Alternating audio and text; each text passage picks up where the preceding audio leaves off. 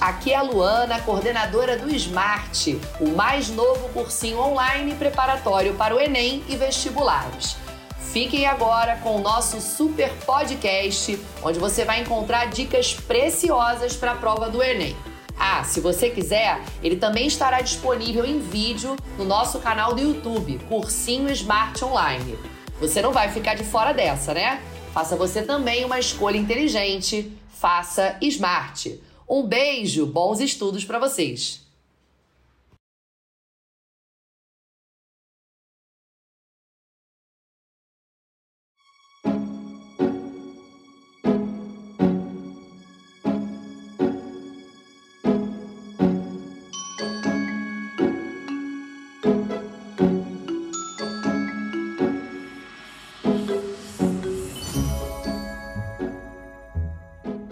Fala aí galera, aqui quem fala é o professor Rosante de História do Brasil, aqui falando pelo curso Smart, o cursinho que vai te aprovar nas universidades dos seus sonhos. E aqui a gente está com dois convidados. Hoje a gente começa a debater no nosso podcast como você vai se preparar ali na última hora para o Enem. Aquela coisa assim, pô, bateu um certo desespero e aí, mano, quando vem o desespero, sabe, machucando o coração, você vai ter que ficar esperto em alguns temas. Não dá para abraçar o mundo com as pernas, você vai ter que focar em algumas coisas. E hoje a gente está aqui com os professores de Humanidades, o professor Alex Alves, de História Geral, e o professor Luciano Kenji, de Geografia que vai representar ali a cadeira dos geógrafos e a gente vai fazer um grande bate-papo falando aqui das coisas que mais aparecem, que vocês têm que ficar mais ligeiros e que vocês têm que se preocupar menos, porque nos últimos anos tem aparecido menos aí com uma incidência quase que nula, tudo bem? Mas, passando para os nossos convidados ali se apresentarem um pouquinho, fala aí, Alex. Salve, meu irmão. Salve, rapaziada. Tudo bem? Tranquilidade? Bom revê-los de novo, bom estar aqui, trocar essa ideia com vocês de novo. Vai ser um prazer. Kenji. Salve galera, salve galera. Professor Luciano Kenji aqui, salve Rosante, salve Alex. Bora trocar ideia e bora aprovar essa galera aí no curso ano que vem. Então, bora lá? Bora, partiu. Pô, Alex, você não tá achando que o Kenji tá falando meio baixo? Eu Os caras ficaram zoando aqui, falando que eu fico gritando. o meu microfone tá tendo uma posição diferente, porque falaram que eu falo alto. Então a edição, a edição ali já fez a careta, tá bom. Parei, parei. Vamos lá, senhores. Vamos que é sério aí. A gente hoje vai começar a falar da prova do Enem. No primeiro dia, a prova de humanidades ali que vem junto com linguagens, e você sabe que no Enem, se você não sabe, presta atenção, as questões são divididas ali em questões de nível fácil, médio e difícil. E aí você tem que construir mais ou menos um degrauzinho ali. O que, o Enem considera? Às vezes você já deve ter feito Enem e aí vai comparar seu, sua pontuação com o coleguinha, seus pontos, e aí o coleguinha fala: Ah, eu fiz tantos pontos. Você fala, eu também. Aí sai o desempenho depois e seu coleguinha está na sua frente, você fala, como assim? Foi roubado, roubaram um ponto meu, não é possível. E não é isso, cara. Por quê? Porque o Enem considera que você tem que ter uma construção de conhecimento. Se você acerta a questão fácil, acerta a média e erra difícil, ele acha normal, você pode errar uma questão difícil. O estranho é se acertar uma difícil e errar a média e a fácil. Então ele entende que você chutou e aí a valorização daquela questão é menor. Então você tem que ficar esperto com esse tipo de coisa. E aqui, na geografia e na história, a gente tem algumas palavras, verbos operatórios que ajudam muito você entender o que, que é mais incidente ali para você olhar e falar assim, não, isso aqui é mais fácil certamente por conta só dessa, desse verbo operatório que a questão está pedindo, eu sei que é mais fácil. A, geografia vai ter ali algum, alguns esquemas com imagens, gráficos e mapas que também ajudam a isso. E aí os nossos colegas aqui já vão passar para vocês essas dicas aí. Alex, o que, que, você acha aí? Os verbos que aparecem em questões ali é, fáceis de história, normalmente ela pede o quê? As questões fáceis de história é importante ficar atento, porque são questões que normalmente vão ter uma citação curta, uma afirmação curta, e aí você vai ter que ler, interpretar aquela citação, aquele trecho e encontrar uma alternativa que é basicamente um sinônimo daquilo que foi falado. Né? Nas questões de história é isso que acontece. Às vezes você só precisa identificar aquela alternativa que está afirmando aquilo que você acabou de ler. Ou seja, quase uma transcrição. Quase uma transcrição. Uma, às vezes uma prova de interpretação. Às vezes você consegue resolver uma questão lendo aquilo se lembrando dos conceitos que você viu em aula, conceitos básicos, bem fundamentais, e você consegue identificar ali a resposta correta para aquela questão. Até porque isso é a questão, é a habilidade número um do Enem. Ler e interpretar um texto. Ou seja, a primeira habilidade, provavelmente a questão mais fácil que você vai encontrar é uma dessa, que vai estar lá o texto, você vai ler e vai matar a questão. Em geografia, Kendi, o que, que aparece? Importante destacar uma coisa, porque em geografia eu já ouvi muitos alunos achando sempre que a parte de geografia física é mais difícil. Ah, que a questão é difícil. Ah, só porque a parte é difícil. Se você é daquele grupão que acha que a parte física é chata, difícil, é, é, eu leio exercício de geografia física, putz, parece a placa escrita em mandarim, latim, grego. Nem sempre. Um pouco de preconceito. Né? É, isso é a galera, porque se você é aquele grupo tradicional humanoide que fala, pô, a parte humana é mó legal, mó engajado, mas a parte física, nossa, é tão chato. Que é uma dica importante, né? Essa mesma questão dos comandos, né? De às vezes interpretação textual pode aparecer também com imagem. Às vezes você tem um, uma tabela, um gráfico. Tá ali, é a habilidade de você entender a informação que está numa forma visual dentro do campo textual. Então, não fica subjugando aquela ideia de, putz, esse exercício é muito difícil. Não necessariamente. Isso eu acho que é uma mensagem que é importante destacar, porque tem muita gente que acha que a parte de geografia física é mais difícil acaba pulando. Não dá um carinho maior. Não pensa assim, não. Tem muito exercício, inclusive, que você vai, às vezes, pular e entra nessa armadilha aí, cara. Você vai pular. Não faz isso, hein?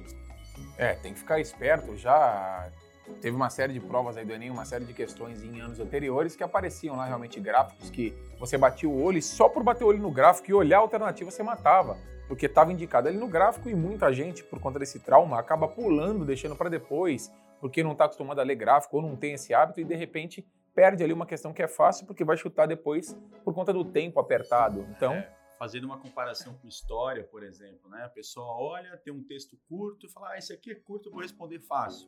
Só que aí vai ver é uma fonte primária e às vezes é mais difícil interpretar aquela fonte primária do que um gráfico, uma tabela que às vezes vai ser mais óbvia do que um texto, né? Vou dar um exemplo, tem um exercício do Enem antigo já, né? Estamos cringe já, né? Nos início dos anos 2010, década passada já. Tinha uns montinhos de terra, vamos dizer assim, que mostrava uma proporção de erosão, de terra perdida, de acordo com o grau de erosão, com inclinação e cobertura vegetacional. Nossa, velho. Ah, vou pular. Não faço nem ideia. Mas aí, então, ali é a base para você entender, porque o desenho era justamente a base para você fazer a interpretação, entender nas alternativas a transcrição daquela informação visual para textual. Quer dizer, de acordo com o que, que o exercício mostrava, conforme a cobertura vegetal diminuía, inclinação ela era acentuada, o grau de erosão era maior, então a quantidade de terra erodida era grande. Quer dizer, aí às vezes você assusta, porque, ah, terra, ixi, aí você pula. E aí, Mas no fundo não exigia nenhum grande conhecimento técnico. Era a ideia de você transpor a imagem visual a informação textual. E aí vale a pena, em Humanidades, a gente está aqui reunido e a gente já conversa com muito aluno por conta disso. A gente sabe que aluno, às vezes, em Humanidades, ele foge dessas questões de gráfico, tabela, porque ele, ele associa a coisa exatas. Se você é um cara mais das humanas, você vai fugir disso, mas muitas vezes essas tabelas são autoexplicativas. Elas te dão uma resposta nela, literalmente. Então vale a pena você tomar um cuidadinho, bater o olho ali na tabela, ver o que ela está informando, porque às vezes ali na tabela você já tem a resposta. Acabou.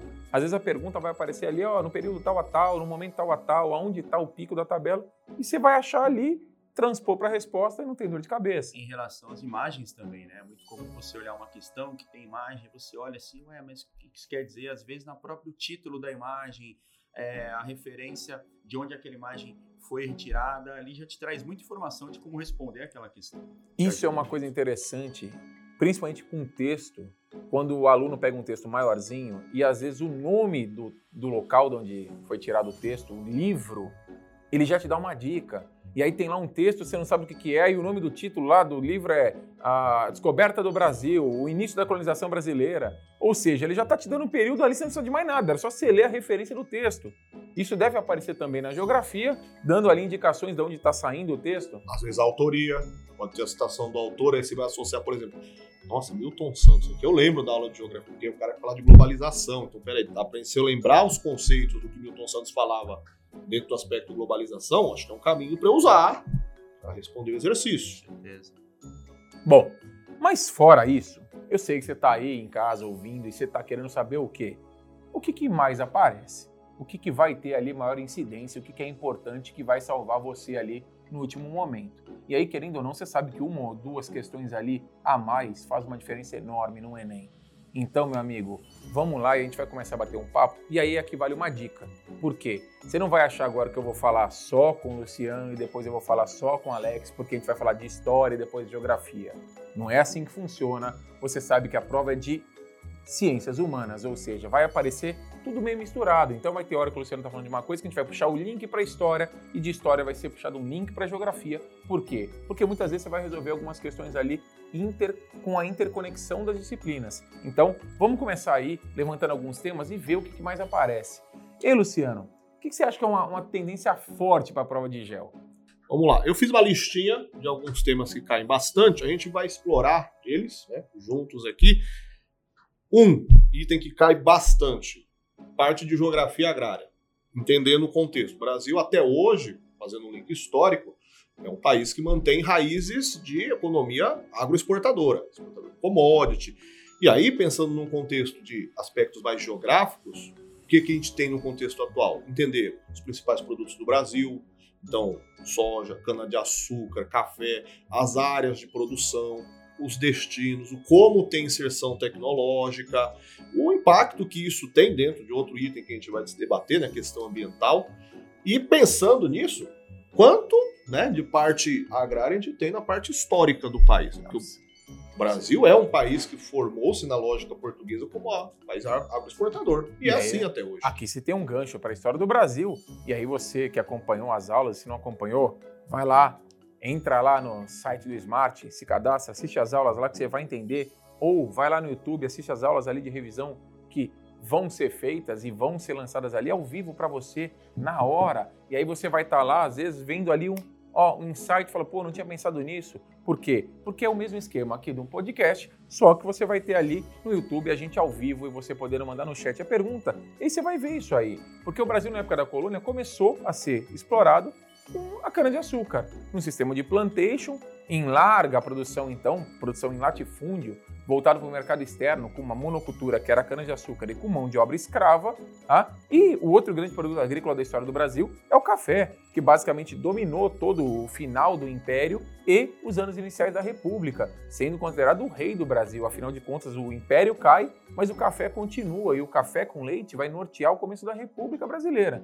Então, isso é muito importante você fazer essa relação. Olha o Luciano falando que esses produtos até hoje são muito relevantes. Ah, hoje a cana-de-açúcar também por conta da produção de combustível, de biocombustível, de etanol, mas lá atrás por conta do açúcar que era valorizado na Europa. E aí vale a gente fazer uma ressalva que o Brasil hoje, economicamente, o Luciano está falando de geografia agrária, mas ele falou de vários pontos da economia. E a economia hoje, Luciano, a indústria, pega no Brasil, não pega? O Brasil é um país que pode ser considerado industrializado, tem esse peso? Industrialização, outro assunto que a gente pode fazer um monte de link interdisciplinar, né? Porque o Brasil é um país que se industrializou, um, tardiamente, dois, com grande dependência tecnológica. E três, né, no contexto, tá trazendo algo mais atual, a gente vê que tem uma expansão forte numa escala local. O Brasil é uma potência industrial de micro escala aqui na América do Sul, abastece produtos industriais na região da América do Sul, até a escala latino-americana. A gente não é a China, a gente não é a, Thaia, a Tailândia, o Vietnã, grandes polos de produção industrial que a gente tem no, no polo da Ásia de Monções, né, no sul-sudeste asiático, mas em escala local a gente é uma potência né, que faz o abastecimento regional. E dá para fazer vários links também, de novo, porque a industrialização daqui ela acontece na década de 1930, diretamente ligado com a questão da crise do café, o declínio do café é, é quem vai servir de base né, financeira para desenvolver a, a galera que tem a grana ali, no caso, o cafeicultor paulista, ele que vai apostar a grana dele, vendo que o segmento que ele investia não tá legal, tá dando só prejuízo, ele vai começar então a investir na aquisição de tecnologia industrial. Aí a gente tem padrões industriais diferentes, o Brasil se industrializa, a gente chama de padrão de substituição de importações. A prioridade não era virar a China como hoje, né? Era produzir o básico para a gente conseguir deixar de comprar de fora. É parar de ficar importando. Ao contrário de, por exemplo, tigres asiáticos, dragões asiáticos, China, que tem um padrão de industrialização que a gente chama de plataforma de exportação. Aí a amplitude da discussão, de novo, vai muito ah, além. Aí, né? Você falou de década de 30. Não esquece, você que está em casa, que a indústria no Brasil começou com Varguinhas. Getúlio Vargas assumindo o poder ali e o sonho dele de criar a indústria, uma indústria que para ser criada estava atrelada diretamente a direitos trabalhistas. E essa questão aí vale já um gancho para história geral, e o tio Alex vai explicar ali por quê. Por que, que o café entrou em colapso? Qual foi a grande, o grande problema do café ali, cara? Anos antes do Vargas assumir, aliás, um ano antes, né? É, aí a gente pode fazer um link bastante legal com a Primeira Guerra Mundial, né? O consumo do café na Europa, nos Estados Unidos, entrando em decadência, afetando toda a economia brasileira, mudando a lógica econômica brasileira, ou até voltando antes, né? Você tinha comentado sobre a cadeia de produção, um tema muito importante no Enem, com bastante incidência, é a própria Revolução Industrial. É um tema que cai muito no Enem, pensar a Revolução Industrial, como que a Revolução Industrial muda a lógica de tempo, de produção, a lógica de consumo, tanto do ponto de vista dos produtos mesmo, como até do ponto de vista das mentalidades, né? O Enem gosta também de trazer questões mostrando que o pedindo que o candidato entenda as transformações causadas no plano social, no plano psicológico, né, naquele período. Dá pra gente fazer isso. Aí vale a gente fazer um gancho também, porque aqui olha como as humanidades se integram. Se puxaria dessa revolução industrial lá de trás, já no século XVIII, XIX, para as questões dos trabalhadores se organizando, pedindo direitos e indo para a questão dos pensadores, que você já cai ali quase que na sociologia e na filosofia, com um grande pensador do século XIX, que é o Karl Marx. Tá? Então, óbvio que a gente sabe, e aí você tem que tomar cuidado com isso, que o Enem é uma prova que tem e sempre teve um certo viés político. Não é de hoje, não começa agora, e, de acordo com quem coordena o governo na época do Enem, um tema vai ser mais debatido do que outro. Então a gente entende que essa questão de pensadores de caráter é, marxista ou ideias do nascimento ali da esquerda tem uma incidência menor nos últimos anos por conta de um perfil ali de prova determinado. Então o Alex tem alguns temas ali que a gente sabe que faltam e esse é um tema ali que a gente sente uma falta porque é uma coisa que existe até hoje, essa questão do trabalho, da exploração do trabalho, né? É verdade, essa questão, por exemplo, das ideologias do século XIX, é, ludismo, as, as transformações causadas pela Revolução Industrial, as questões trabalhistas, tudo isso são questões que tinham uma incidência grande no Enem e a gente fica pensando agora, né, de que forma que isso vai acontecer, de que forma vai cair questões sobre marxismo, questões sobre o anarquismo, será que essas questões vão cair? Porque elas tiveram uma incidência grande, razoável nos últimos anos, né? E aí a gente fica se, se questionando, vai cair, não vai? Alguns temas, por exemplo, que eram clássicos do Enem não caíram na, na última prova, né? Por exemplo, o nazifascismo. Um tema clássico, importantíssimo na história do século XX, na história geral, na cultura pop, um tema importantíssimo para o cinema, para diversos fatores, né? que não caiu. Então a gente fica se questionando que linha que essa prova vai seguir, né? Vale a pena você também ficar atento, pensar nisso, né? É um... Bater o olho nas últimas olho provas nas e enxergar últimas. ali o que, que, possivelmente não apareça. Alex falou ali do nazifascismo, falou dos pensadores do século XIX, essa questão do crescimento e da expansão do socialismo. Eu, em História do Brasil, poderia falar para você que a questão da luta pela divisão de terras e as questões de reforma agrária ou mesmo o período da ditadura militar no Brasil, nos últimos anos ficou meio relegado ao esquecimento, a uma sombra ali sem muita cobrança. É, o governo, inclusive, foi cobrado por isso, porque você pode dar um viés no tipo de pergunta que você faz, mas você não pode apagar a história, não dá para esconder que algumas coisas existem e latentes na sociedade. Uma das questões é a discussão racial, da valorização e da igualdade racial dos negros, e que até hoje sofrem discriminação. Outra questão é a questão exatamente do período ali de governo militar no Brasil que foi marcado por extrema violência e que durante muito tempo foi cobrado ali em grandes vestibulares e ainda é cobrado, mas que nas últimas provas ficou meio que ausente. E aí você tem essa questão da, da disputa e da, das questões de luta por terras e a distribuição agrária aí em questão de reforma agrária que também não foi citado e que era um tema muito recorrente. Aliás, isso que engloba bem com a geografia, essa questão da divisão de terra. E aí eu queria te fazer uma pergunta também, aproveitando o gancho, Luciano, que é essa questão da Organização Internacional do Trabalho, será que aparece aí, faz um vínculo? Será que caiu de moda, saiu? O maior barato ele fazendo essa cara de sério. Até agora tava uma baixaria. Quer dizer, desculpa, ah, volta pro personagem. É, a questão da essa relação internacional dos países, o comércio exterior, é, a nova divisão internacional do trabalho, para você que está pensando essa divisão do quê? Essa classificação dos países de acordo com o perfil do que ele produz, do que ele comercializa dentro da dinâmica econômica internacional, também é bastante importante. Você vai encontrar exercícios que às vezes usam mapa, às vezes usam tabela, às vezes usam texto, que tentam mostrar a dinâmica, te pedem, te solicitam conhecimento sobre a dinâmica do comércio mundial. Quer dizer, a gente tem, não é o Brasil, existe um, uma lista de países que são de perfil agroexportador. E basicamente são os países de perfil econômico mais empobrecido.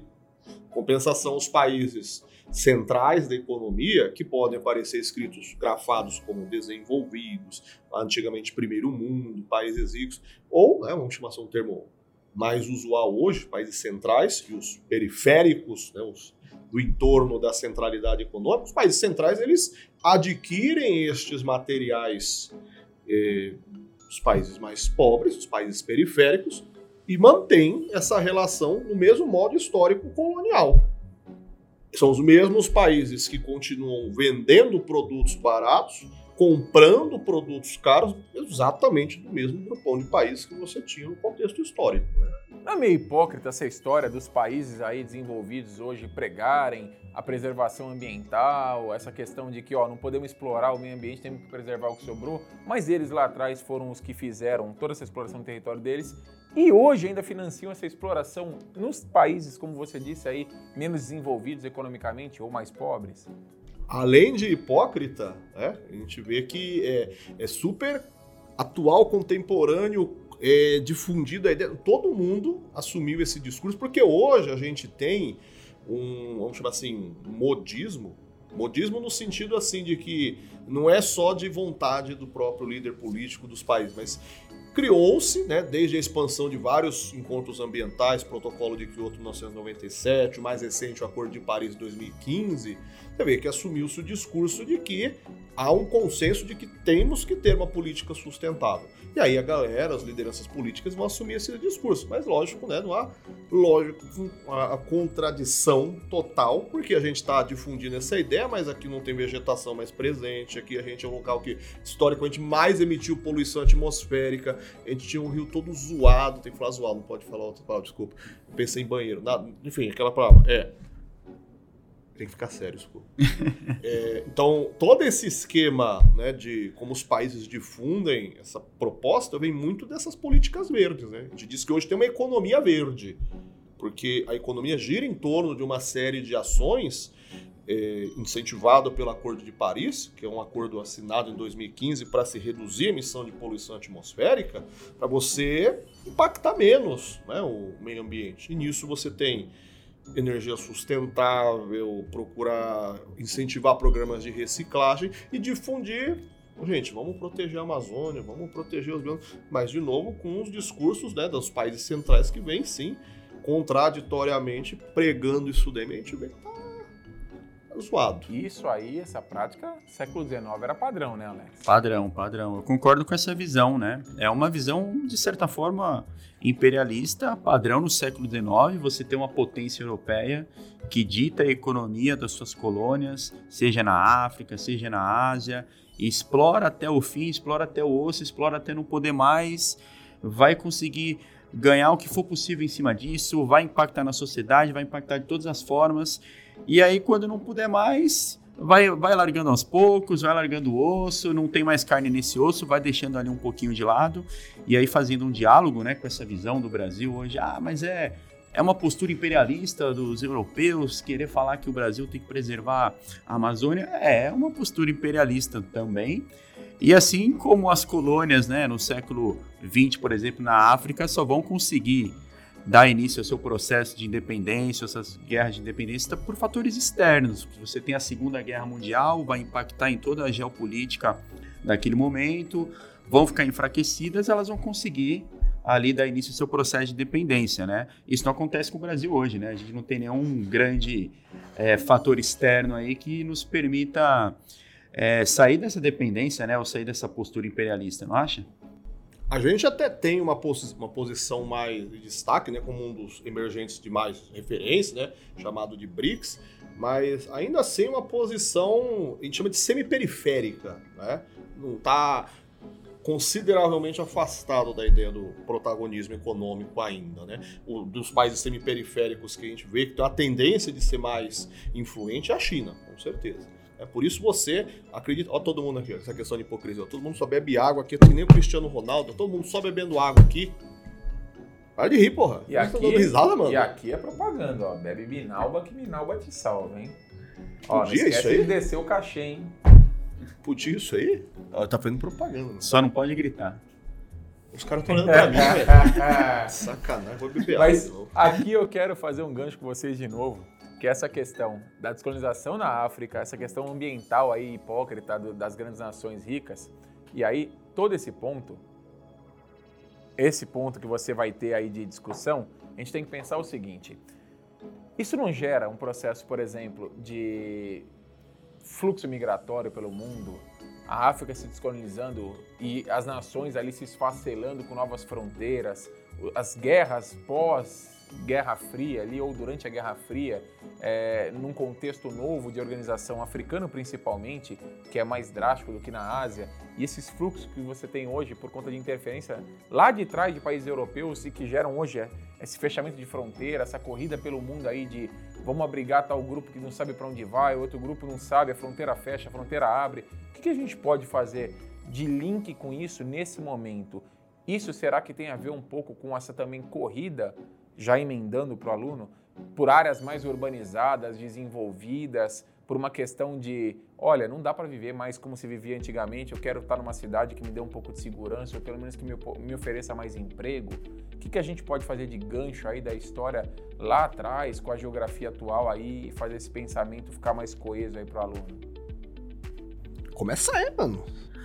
Bom, pensando no que você perguntou, eu penso de gancho. Eu penso, por exemplo, na no renascimento urbano, comercial, a transição ali da alta idade média para a baixa idade média, né? Quando você tem os, feudo, o, os feudos perdendo espaço, perdendo importância, o comércio nas cidades crescendo e os camponeses querendo sair dessa vida ligada ao senhor feudal, querendo entrar numa outra categoria, numa outra forma, querendo ganhar a vida através do comércio, querendo ser livre na cidade. Eu acho que é possível fazer uma associação, né? Quando você tem todo renascimento comercial e urbano na Europa e isso impactando naquela estrutura social e econômica do feudalismo, e as pessoas abandonando o campo para ir viver na cidade. Isso ainda bem antes da questão de formação de nação mesmo, de fronteira nacional, ainda numa Europa pré-estados nacionais modernos, é sim, isso? Sim, ainda antes, com certeza. Nesse período que a gente está falando de poderes fragmentados ainda na Europa, antes da ideia de Estado, e o pessoal enxergando uma possibilidade de vida que seja na cidade, né? Que seja mais livre. E esse processo histórico de, de movimento migratório ali e de, de busca por melhores oportunidades, é, num mundo contemporâneo você enxerga uma continuidade? Porque hoje é muito fácil para geografia, inclusive o aluno que gosta, que tem preconceito com geografia física, é aquele cara que vai falar, legal a geopolítica. Oh, um monte. Legal a geopolítica, um tá monte. aí. Então, assim, como, como se estivessem separados. Né? Exatamente. Né? Como que a gente vai fazer esse link, né? Porque se o cara está migrando, ele está migrando buscando melhores condições de vida, mas porque o terreno oferece, porque existe um desenvolvimento urbano ali, a cidade tem uma estrutura melhor, o governo está melhor estabelecido. Agora, será que existe um contínuo desse fim da Idade Média, Idade Moderna, até essa construção de mundo contemporâneo, desse fluxo migratório? Um contínuo desse Repita essa pergunta, vamos pensar se, mais. Se você consegue ver as pessoas migrando de uma região para outra e continuar nesse processo de, ó, tô saindo daqui, tô migrando para lá porque ela tá melhor. É, na Idade Moderna a gente poderia, por exemplo, falar da formação dos Estados Nacionais e a busca por riqueza, muita gente indo embora. Eu poderia vir linkar isso com a história do Brasil e a vinda para a América, as grandes navegações e aquela coisa. Vamos explorar, mas muito cara que veio explorar ficou espanhol e português Sim, fica. que é um grande fato histórico relacionado à geopolítica, de certa forma, né? Porque você tem ali o mar Mediterrâneo fechado, questões Sim. econômicas, religiosas, e aí você tem as grandes navegações, os portugueses contornando o continente africano, chegando nas Américas, indo até a Índia, indo até a China. Então a gente pode falar de um grande contingente migracional aí um fato histórico, mas ligado a questões geopolíticas, econômicas também, né? É possível pensar nisso. E a diferença de uma colônia de exploração com povoamento, será que esse fluxo migratório muda? O Brasil era uma colônia de exploração basicamente e só foi receber imigração mesmo pesada de outros que não portugueses lá no século XIX, que chegaram de alemão, italiano, que é uma coisa que é bem cobrada também por conta da formação da sociedade brasileira, e isso o Enem aborda bastante. Mas é, o Brasil é um, é um, país diferente né, do resto da América, pela sua constituição, pela sua forma de, de exploração e independência, e. Só olha a gente aqui, bicho. Puta, todo mundo é brasileiro aqui. É, então. Qualquer um é brasileiro. É, Qualquer um. Olhar assim, como assim? Eu sei que você tá olhando pra mim e tá me chamando de japonês. Eu sei que você olhou pra mim e achou que eu dava aula de física e de matemática. E muita gente acha que eu sou japonês. Pô, você é japonês? Não. Você não é? Não. Onde ele é japonês, velho? Achei só se ele dá risada, ele fica japonês. Não, você vê, todo mundo aqui tá naquele balaio, né, de miscigenação. Total, total. E nesse contexto mais atual, é importante ressaltar essa questão do fluxo migratório para o processo de globalização, porque ele permitiu a intensificação desse movimento migratório.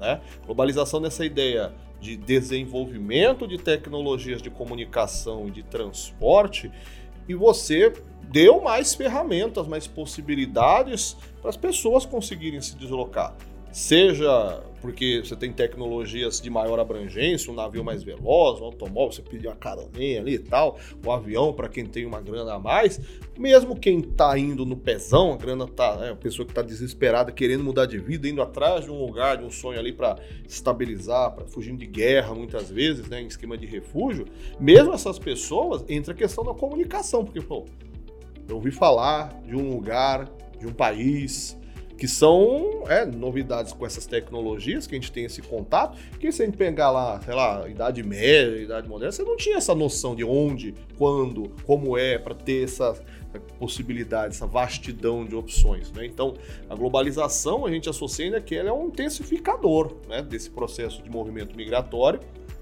Eu queria puxar um gancho ainda também para você ficar esperto com o conceito de xenofobia né? Porque essa ah, intensificação de fluxo migratório, é, ainda xenofobia, todo o processo de discriminação contra cultura, religião, aspectos de diferenciação étnica, a gente vê que é um problema que se intensificou né, nesse contexto de maior fluxo de pessoas vindas de pontos diversos. Aí você tem é, islâmicos, população árabe em geral na Europa, nos Estados Unidos, para a gente não achar que no Brasil não tem, tem venezuelanos recentemente, né, a partir de 2018 tem fluxo de refugiados vindo para cá, tem matérias que falam do distrato com relação a eles. Haitianos, né? Haitianos, aí a lista é bolivianos, peruanos, tem uma lista considerável. Né? E aí posso fazer um gancho nisso? Pensando, juntando tudo isso, fluxos migracionais, xenofobia, quem chega, quem é de fora, quem é do local.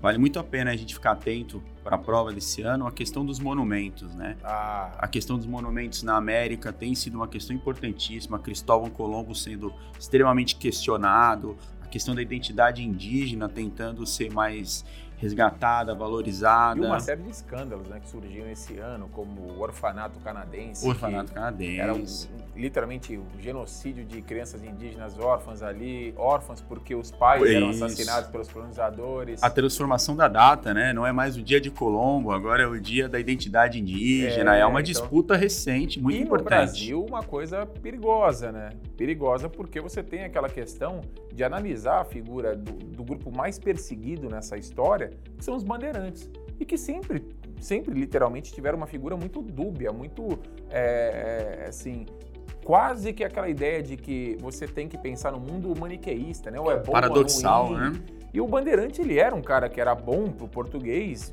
meu, não dá para tirar essa positividade, porque ele descobriu um monte de terra, entrou no mato, foi explorar, achou ouro. Então, nesse sentido, o Brasil se criou como fronteira é, interiorizada e ganhou dois terços das terras além de Tordesilhas ali, graças ao movimento bandeirante em grande parte.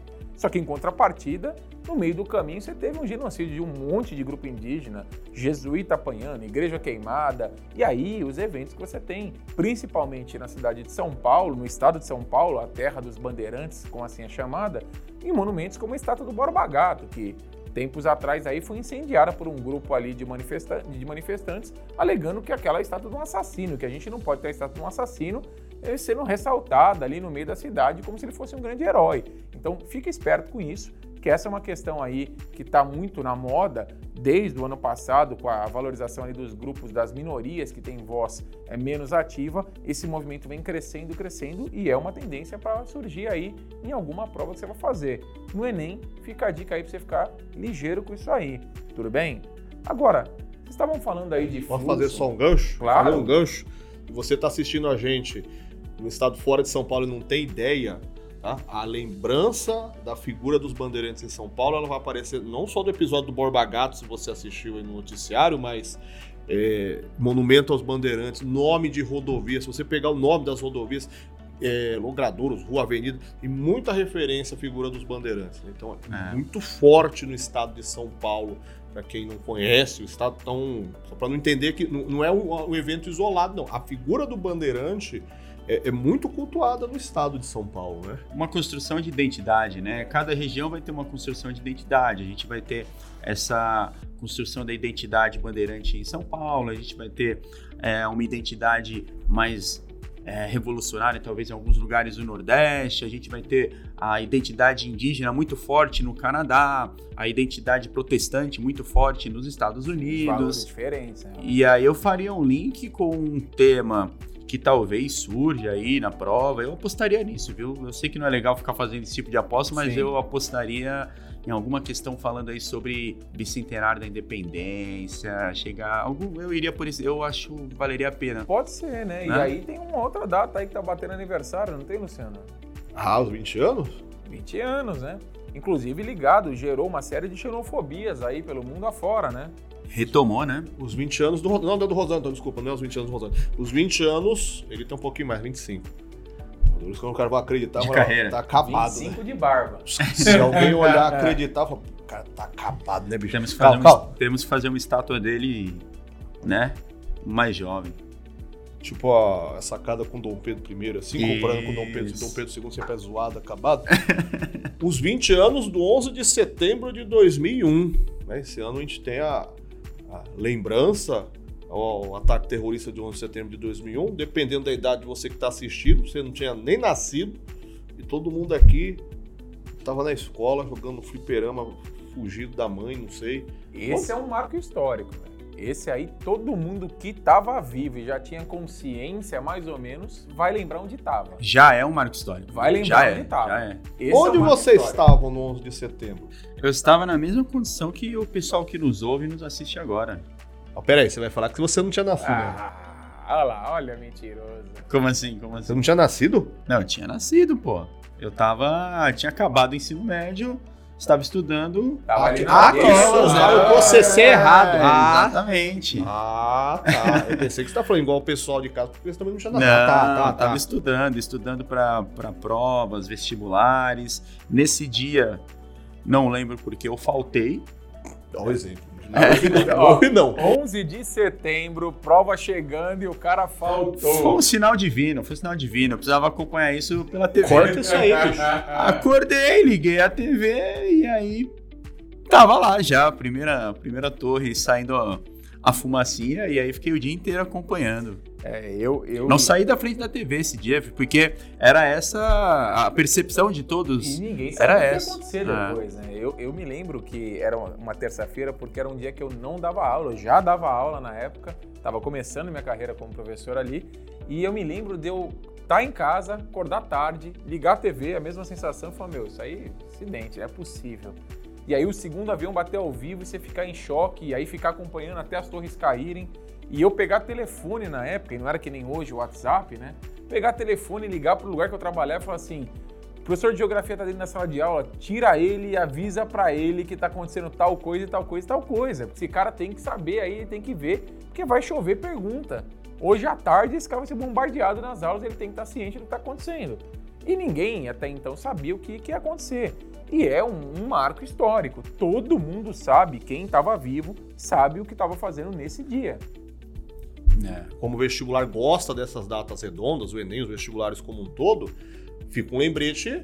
Lógico, pode cair uma questão sobre o 11 de setembro especificamente? Sim, mas pode, a gente tem que fazer uma ramificação de possibilidades. Sei lá, um texto em inglês, que às vezes é só a gramática que interessa, não necessariamente episódio. Ou então questões mais diretas sobre o evento. Então, a gente conseguir fazer o link de quem foi. Quem foi foi o grupo Al-Qaeda, né, do Afeganistão. Fez por quê? O intuito foi de acordo com Osama Bin Laden, a liderança do Al-Qaeda, era um manifesto né, contra a interferência constante dos Estados Unidos dentro do Oriente Médio, um movimento que se identifica como anti-ocidentalista, né, de reconhecimento de identidade local, de população árabe. E fora desdobramentos posteriores. A gente tem o governo do Talibã, você também deve ter ouvido bastante noticiário, porque voltou ao, ao, governo do Afeganistão este ano, né?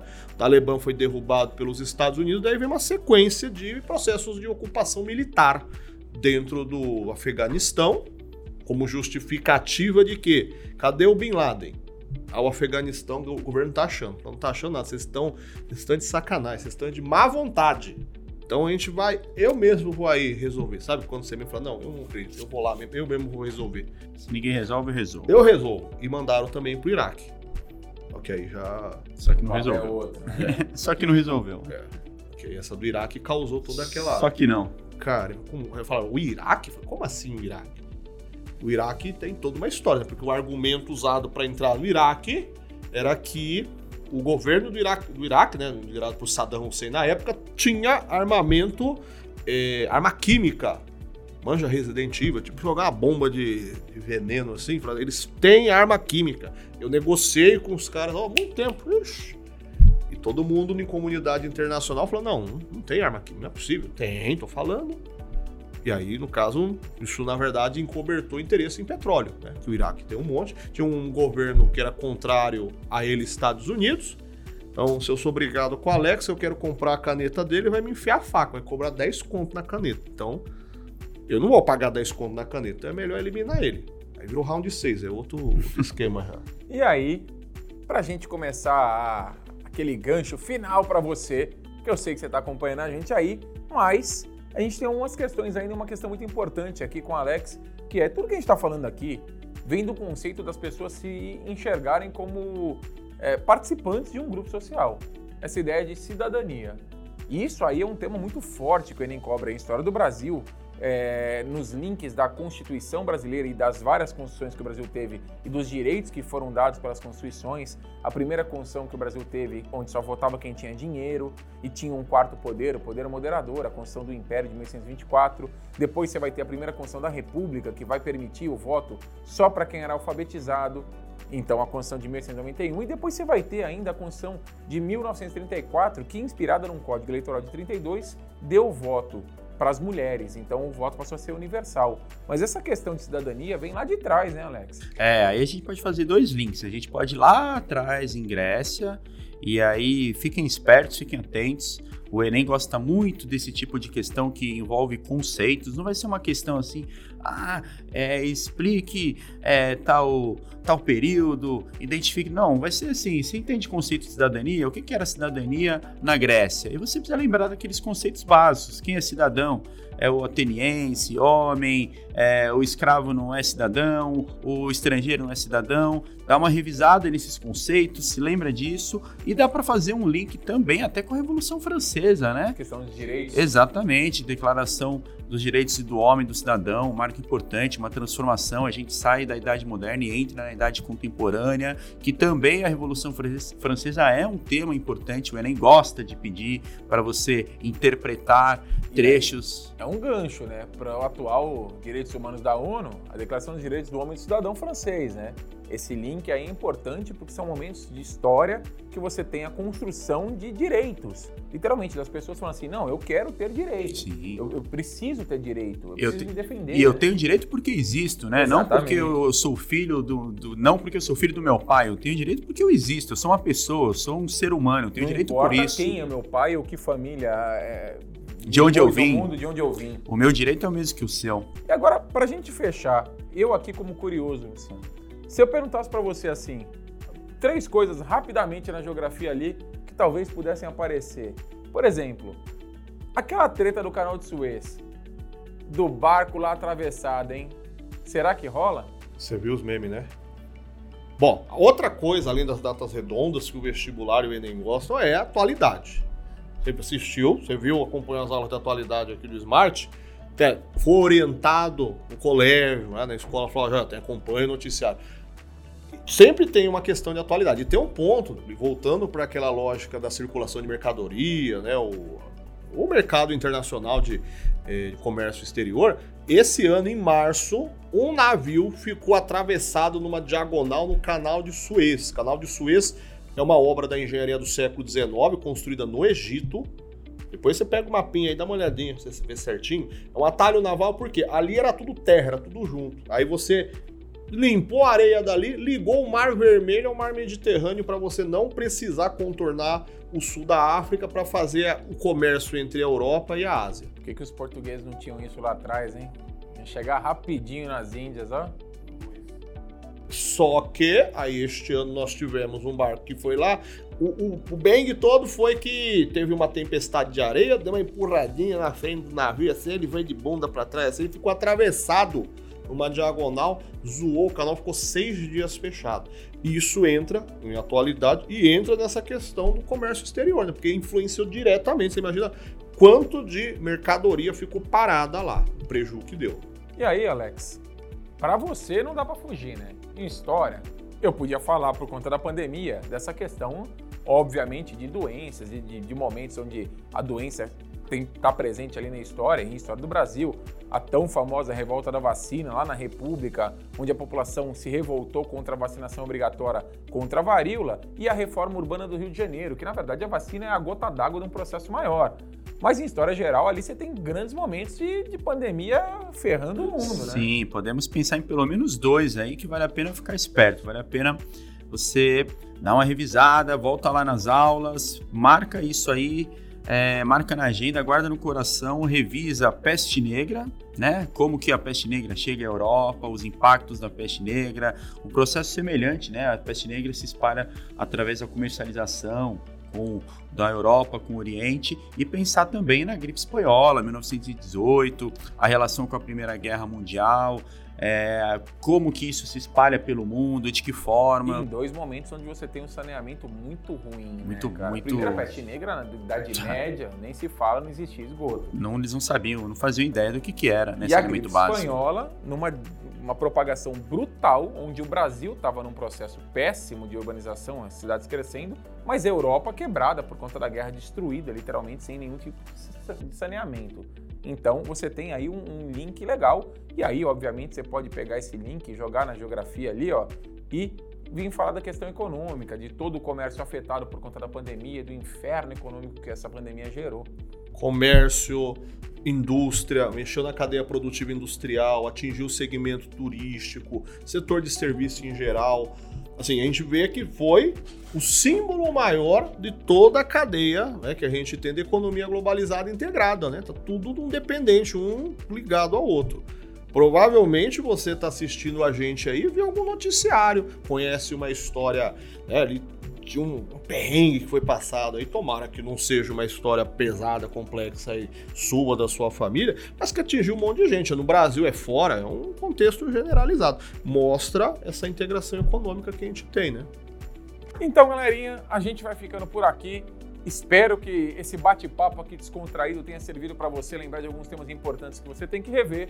Se você quiser rever, já sabe onde você pode procurar ali, ó, com aulas curtas, rápidas, pontuais, para você não errar questão aí no Enem.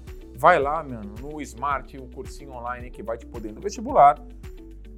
Se você acha que não dá mais tempo de estudar, acompanhem as lives que a gente vai fazer no YouTube e que vão, vão deixar ali para você ali uns últimos toques, umas últimas dicas do que pode realmente aparecer com maior incidência para te deixar ali com maior chance do seu sonho ser realizado, que é o ingresso numa grande universidade, tudo bem? Beleza? Fico aqui, agradeço nossos colegas aqui, o professor Alex e o professor Luciano, e vou passar a palavra para eles se despedirem, desejarem para vocês tudo de bom, né? Rosante Luciano, prazer trocar essa ideia com vocês. Muito legal, podemos pensar até numa próxima em breve, quem sabe. Pessoal que está em casa, que nos ouve, nos assiste, forte abraço, acompanhe as, as nossas aulas, estude e tamo junto aí. Vamos seguindo nessa caminhada.